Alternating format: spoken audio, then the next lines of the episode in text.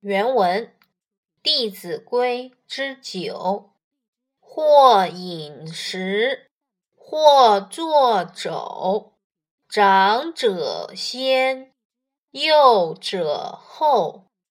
长呼人，即代叫；人不在，己即到。注释一：或。表示列举。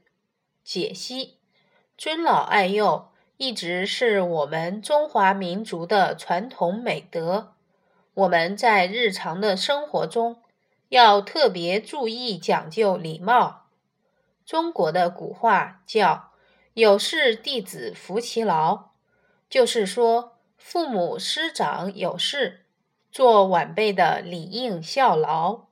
这也是。敬重长辈的表现。大意：不论用餐、就坐或行走，都应该谦虚礼让，长幼有序，年长者优先，年幼者在后。长辈有事呼唤人，应代为传唤。如果那个人不在，自己应该主动询问是什么事。可以帮忙就帮忙，不能帮忙时则代为转告。